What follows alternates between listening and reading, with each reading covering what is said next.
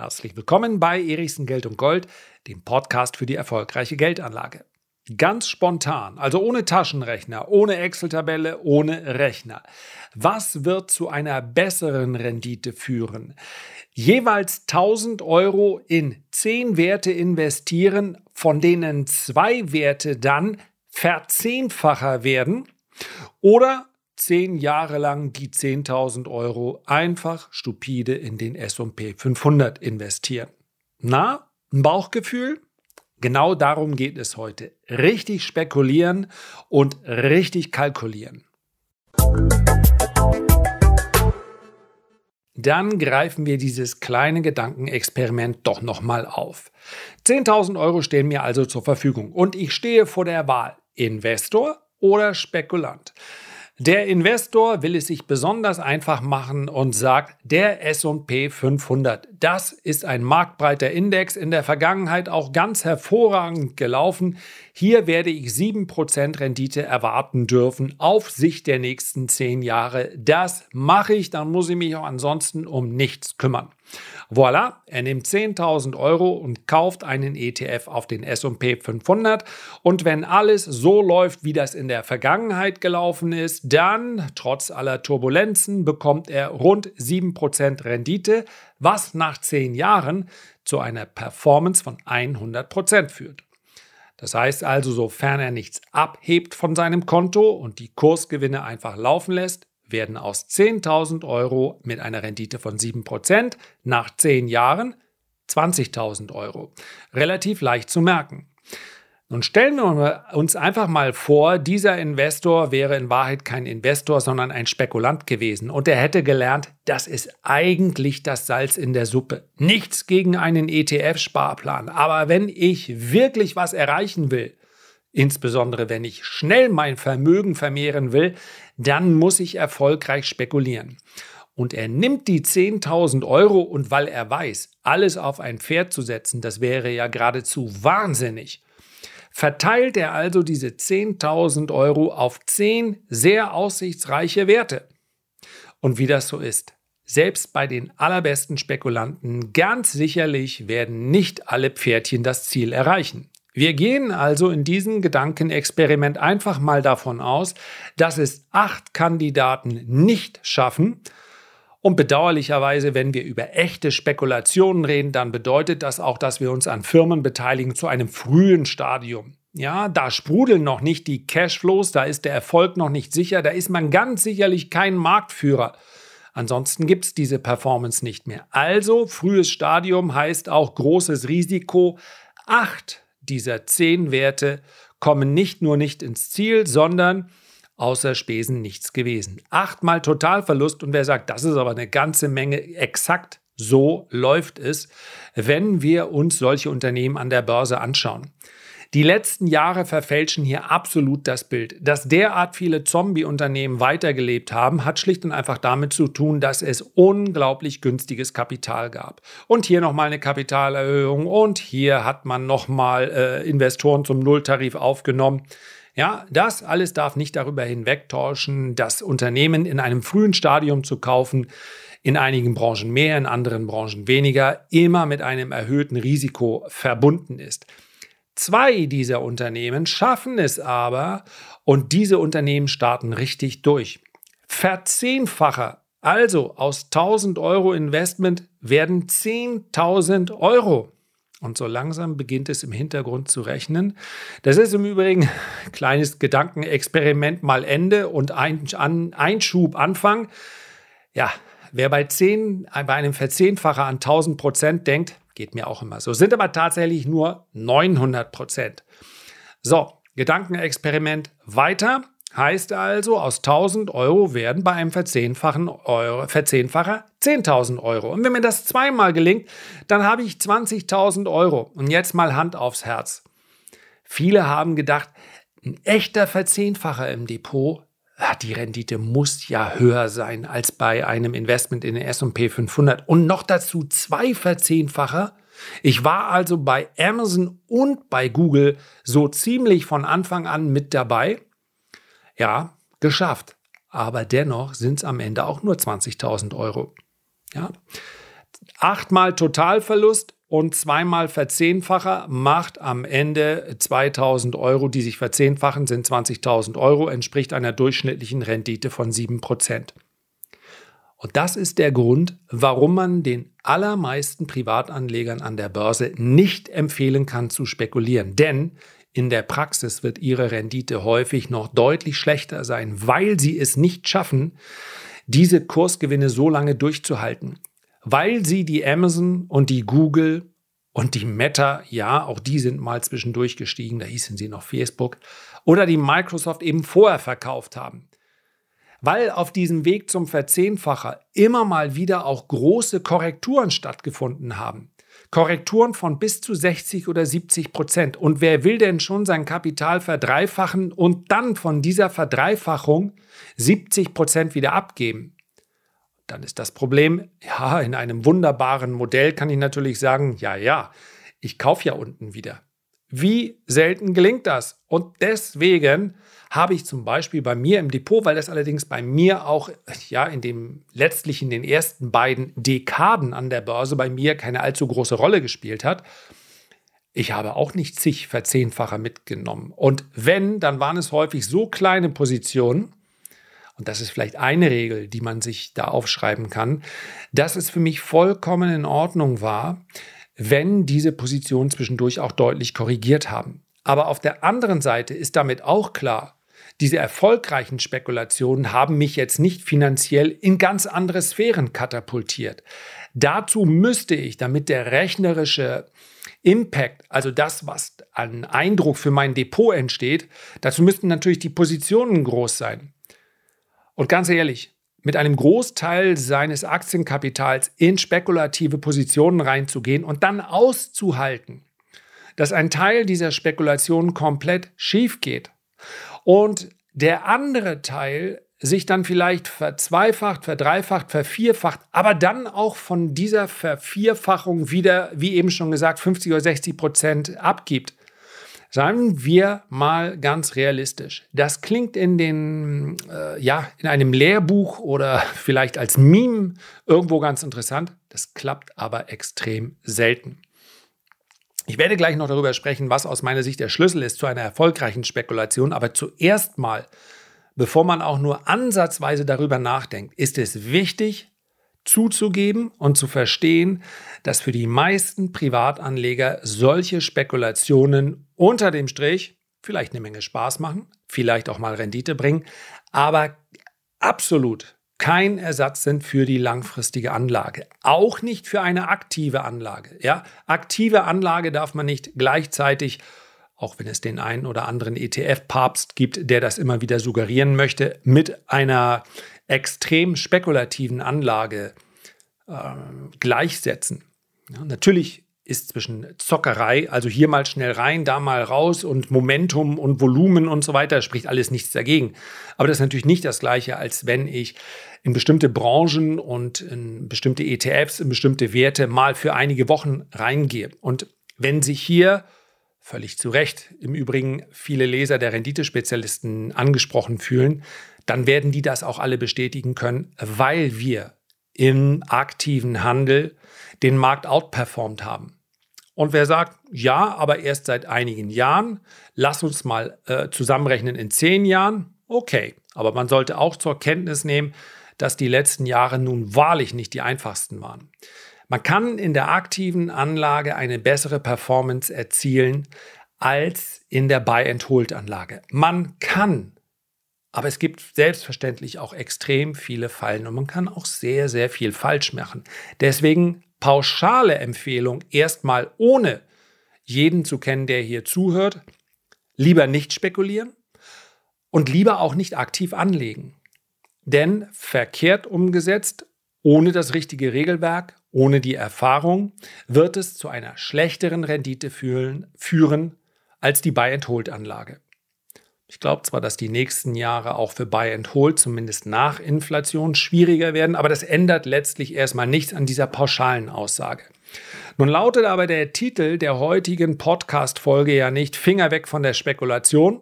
Sowas würde ich auch nie machen, weil ich letztlich immer nur einen Teil der Hörer damit anspreche. Vielleicht sogar die meisten, aber auf keinen Fall alle. Deswegen finde ich diese Pauschalisierung auch nicht richtig. Aber der Titel heute lautet ja Totalverlust trotzdem alles richtig gemacht. Und die Antwort lautet möglicherweise. Man kann mit einem Totalverlust alles richtig machen.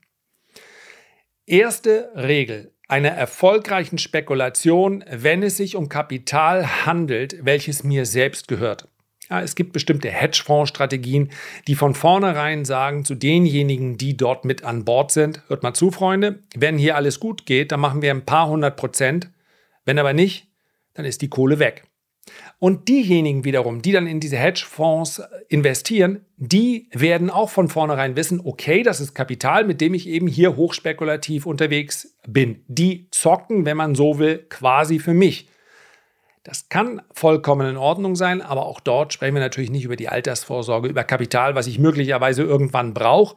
Und wenn ich über die Rente spreche oder die Pension oder wie wir das auch immer nennen wollen, also das Geld, was im Alter für ja, für meine Träume zur Verfügung stehen soll, für die Umsetzung meiner Träume, damit wird nicht spekuliert. Ist doch völlig klar. Das wäre ja absoluter Wahnsinn. Und nochmal, an dieser Stelle kann ich nur immer wieder betonen, dass ich glaube, dass die allermeisten gar nicht vorhaben, nun aus ihrem Leben auszubrechen und fortan in Saint-Tropez dann auf, dem, auf der Yacht zu sitzen, sondern eigentlich nur sagen, ja, ich habe es mir hier ganz gut eingerichtet, mir gefällt mein Leben so ich möchte es aber auch gerne so weiterhaben. So, und das ist natürlich eine ganz andere Zielsetzung, als wenn man sagt, ach, es dürfte gern doppelt so viel sein. Klar, dürfte es das, aber mit jedem Chance, mit jeder Chance geht natürlich auch immer ein Risiko einher. Totalverlust trotzdem alles richtig gemacht. Wie ist das gemeint? Bei solchen Spekulationen, insbesondere bei Aktienspekulationen, wir lassen jetzt mal Derivate außen vor ist es wichtig zu verstehen, dass ich nicht in Unternehmen XY investieren kann mit einem Stop von 10 oder 20 Prozent. Das weiß jeder, der in den letzten zwölf Monaten in praktisch irgendeinen Wachstumswert investiert hat. Sind die jetzt alle pleite? Mitnichten. Und es gibt einige, die meines Erachtens immer noch eine sehr gute Story haben. Aber das Börsenumfeld hat sich derart verändert, dass für diese in der Zukunft liegende Story in der Zukunft liegenden Gewinne heute viel stärker diskontiert wird. Und das führt dazu, dass die gleiche Story, möglicherweise sogar mit ein paar ganz ordentlichen Quartalen, die zwischendurch präsentiert wurden, dazu führt, dass das gleiche Unternehmen 60 Prozent weniger wert ist oder 70 oder 80 Prozent weniger wert. Und hier ist der Ansatz, ich lasse mich mit einem Verlust von 10 Prozent äh, ausstoppen oder 15 Prozent und ich steige dann aber wieder ein, wenn sie 70 oder 80 Prozent gefallen sind. Das funktioniert niemals nie in der Praxis. Ich versichere es euch. Und wenn es einer von einer Million doch schafft, dann ist es reiner Zufall. Es gibt für solche Bärenmärkte keine Blaupause, wo man sagen kann, die Unternehmen XY aus der Branche fallen in solchen Umständen immer um 60 Prozent. Also kann ich bei minus 10 Prozent verkaufen.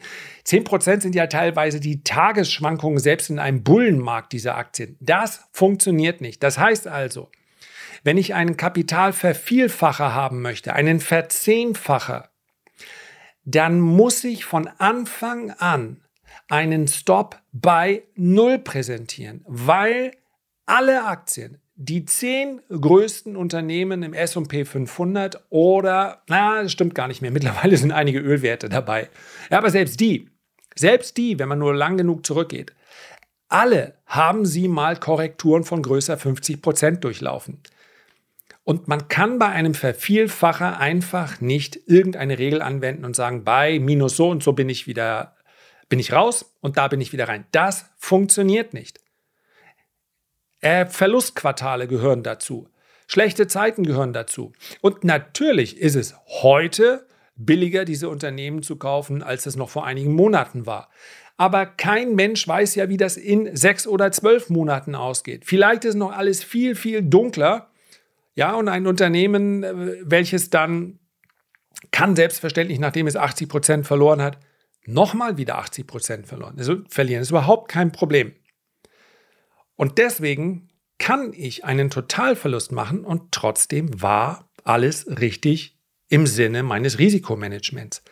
Das Zauberwort lautet hier Positionsgröße. Ich selber bin, auch hier werden sich einige Leser der Renditespezialisten angesprochen fühlen, vor einigen Monaten, vor dem Krieg in der Ukraine, vor der geradezu explodierenden Inflation, eingestiegen in einige Tech-Werte, von denen ich eine ganze Menge halte, fundamental, und habe gesagt, okay, ich kaufe hier eine erste Tranche, da hatten die meisten Werte von ihrem Top 50 Prozent verloren, teilweise sogar mehr. Ich halte mir Kapital für eine zweite Tranche offen, denn ich bin nicht so arrogant zu denken, äh, zu wissen, ich wüsste, wo das Tief ist. Und bei einigen Werten steht der Kauf der zweiten Tranche immer noch aus, weil die Werte gemessen an dem Umfeld immer noch nicht richtig günstig sind. Ja, die Bewertungen sind vielleicht, das ist jetzt nur ein Beispiel, von einem Punkt, wo die hm, Jahresergebnisse mit dem 30- oder 40-fachen bewertet wurden. Das ist übrigens pauschal erstmal nicht billig oder teuer, denn es hängt natürlich davon ab, wie stark diese Unternehmen wachsen. Ja, also du kannst ruhig ganz, ganz grob formuliert. Wenn das Unternehmen um 50 Prozent äh, jedes Jahr wächst, dann ist ein KGV von 40 nicht viel zu teuer. Machen sie in diesem Umfeld fast alle nicht mehr, weil das Advertising, äh, praktisch alle alle äh, Segmente, bis auf vielleicht Cybersecurity. Aber selbst hier sind zumindest mal vorübergehend die äh, Ausgaben etwas zurückgegangen. Ja, es ist einfach klar, in Krisenzeiten halten die Unternehmen äh, das Kapital zusammen. Sie haben alle darunter gelitten und dementsprechend ist natürlich sofort, wenn ich vorher 40% Wachstum hatte oder 50% und dann sinkt mein Wachstum vorübergehend mal um 15%, ja, dann wachse ich nur noch um 35%, was absolut betrachtet sehr, sehr viel ist, aber mit einmal sieht das Unternehmen sehr teuer aus. Noch dazu, wenn das Unternehmen noch keine Gewinne schreibt. Es geht hier gar nicht darum, vor mir selbst zu rechtfertigen, warum ich damals eingestiegen bin. Im Nachhinein weiß ich, ich hätte ruhig noch warten können. Es geht vielmehr darum, dass mir das nicht eine Sekunde meines Nachtschlafes raubt. Warum? Weil der Totalverlust rechnerisch eingeplant ist. Diese Positionen alle zusammen machen weniger als 7% des für Aktieninvestments zur Verfügung stehenden Kapitals aus, derzeit. Es werden vermutlich auch nicht deutlich mehr in dem Moment, wo die zweite Tranche gekauft ist. Das liegt allerdings auch daran, dass die erste Tranche weniger wert ist. Und in, dem, in einem normalen Jahr verdiene ich im aktiven Handel mehr als das, was ich an Kapital in, mit dem aktiven Handel, ja, bei der langfristigen Investition spreche ich nicht von verdienen, weil es ja keine realisierten Gewinne sind, verdiene ich also mehr als das, was ich hier in diesen Werten drin habe. Und das kann ich vertreten. Natürlich immer noch in der Absicht, dass es Vervielfacher sind. Aber wenn der Stop bei, bei Null liegt, dann ist ja zwangsläufig meine Positionsgröße überschaubar. Und selbstverständlich weiß ich, dass ich bei einigen Werten vermutlich nicht in sieben Jahren auf Vervielfacher schaue, sondern vielleicht auf Unternehmen, die jetzt könnte ich mal ganz mutig sagen, vielleicht unglücklicherweise vorher übernommen wurden, aber wahrscheinlicher ist, dass es auch Unternehmen gibt, die es nicht schaffen werden. Und das ist entscheidend. Ich kann spekulieren und ich kann dann einen Totalverlust erleiden und ich habe es trotzdem richtig gemacht. Schlicht und einfach deshalb, weil ich es nicht übertrieben habe mit der Positionsgröße. Und das ist die richtige Herangehensweise bei Spekulation und nicht der Gedanke, ich will möglichst schnell reich werden. Ein Großteil des Kapitals sollte in der langfristigen Anlage sein. Meines Erachtens verdient es das aktuelle Umfeld, dass man auch, wenn man das möchte und wenn man das beherrscht oder wenn man Vertrauen in diese Anlage hat, dass man einen Teil auch etwas aktiver managt. Das heißt ja nicht, dass man äh, jede Woche sein Kapital einmal umschlägt. Das heißt nur, dass man unter Mithilfe der technischen Analyse und anderen Faktoren versucht, eine bessere Performance zu erzielen als mit reinem Buy and Hold. Aber wie gesagt, Buy and Hold nimmt immer noch den größeren Teil ein und Buy and Hold ist aus meiner Sicht für die nächsten Jahre ganz, ganz wichtig, gerade auch hier im defensiven Bereich. Ich brauche viel Stabilität im Depot, ich brauche sichere Cashflows im Depot, nicht zu viel zukünftige Gewinne, sondern möglichst schon heute Gewinne. Ja, all das gehört dazu. Aber Spekulation darf selbstverständlich auch sein. Und ich darf, und das gehört auch dazu, ich darf auch meine Meinung ändern. Es gibt zum Beispiel auch einen Wert, und jetzt spreche ich zum letzten Mal die Leser an. Ich möchte nur nicht, dass die in dem Moment, ich weiß, dass viele von Ihnen hier zuhören, dass die jetzt äh, vielleicht einen falschen Gedanken bekommen. Wenn ich sage, in dem Bereich kaufe ich die zweite Tranche gar nicht mehr, weil sich die Umstände derart verändert haben, dann darf ich das. Mein Regelwerk in der langfristigen Anlage musste ich zum ersten Mal seit, eigentlich seit ich denken kann, gerade anpassen, weil wir den Zins in der langfristigen Anlage wieder berücksichtigen müssen. Der wird meines Erachtens nicht verschwinden, obwohl wir in den nächsten zwölf Monaten eine massiv fallende Inflation sehen werden. Davon gehe ich aus. Und es wird auch mal aussehen wie ein vorübergehendes Gespenst, die Inflation. Aber sie wird uns noch eine ganze Zeit lang begleiten. Schlicht und einfach deshalb, weil es gar nicht anders geht. Wenn man sich die Bilanzen anschaut, dann können wir nicht dauerhaft in einem Umfeld hoher Zinsen leben, weil sich das die allermeisten Staaten in diesem Umfeld, in dem sie sich ja noch stärker verschulden müssen. Denn die Schulden wachsen schneller als das, ja, als das äh, Wachstum der Unternehmen, es, Entschuldigung, der Staaten es erlauben würde. Das heißt, es muss immer eine ähm, Devaluierung, eine Entwertung des Geldes stattfinden. Das heißt, Inflation ist auch willkommen. Es geht gar nicht anders. Und deswegen ist es für mich ganz, ganz wichtig, dass ich berücksichtige, dass Zinsen in den nächsten fünf bis sieben Jahren eine größere Rolle spielen, als sie das in den letzten fünf bis sieben Jahren getan haben werden. Und deswegen darf ich darauf reagieren. Ganz konkret werde ich also einen Wert komplett neu kaufen. Das hatte ich vorher gar nicht geplant. Einfach deshalb, weil sich die Umstände geändert haben. Und weil es deshalb auch Unternehmen gibt, die ich heute kritischer sehe als vor, noch vor wenigen Monaten. Es wäre ja geradezu ignorant, wenn ich mich dann hinstellen würde und sage, nee, meine Spekulation war aber mal so und äh, das ziehe ich jetzt mit gehe ich jetzt mit dem Kopf durch die Wand. Doch, und an der Stelle mache ich erstmal Schluss für heute und möchte nochmal das Fazit in ganz kurzer Form erläutern. Spekulieren ist vollkommen in Ordnung. Nicht gut schlafen zu können oder ein ungutes Gefühl zu haben, ist ein ziemlich sicheres Zeichen dafür, dass die Positionsgröße zu groß ist. Und wenn wir über langfristige Spekulation sprechen und wir möchten Vervielfacher im Depot, dann lautet der richtige Stop 0. Und dementsprechend sollte meine Positionsgröße dann auch sein. Insgesamt machen derartige Spekulationen, ganz egal ob im Pharmabereich oder im Tech-Bereich oder in welchem Bereich auch immer, bei mir nie mehr als 10% des zur Verfügung stehenden Kapitals für Aktieninvestments aus. Herzlichen Dank für eure Aufmerksamkeit. Wenn ihr Lust habt, dann nehmt euch doch einen ganz kurzen paar Minuten und kommentiert vielleicht diesen Podcast, bewertet ihn gerne, hinterlasst mir ein paar Sterne, wenn euch das Ganze gefallen hat. Und ansonsten, das ist natürlich das Wichtigste, freue ich mich, wenn wir uns gesund und munter wiederhören in der nächsten Woche. Alles Gute bis dahin, euer Lars.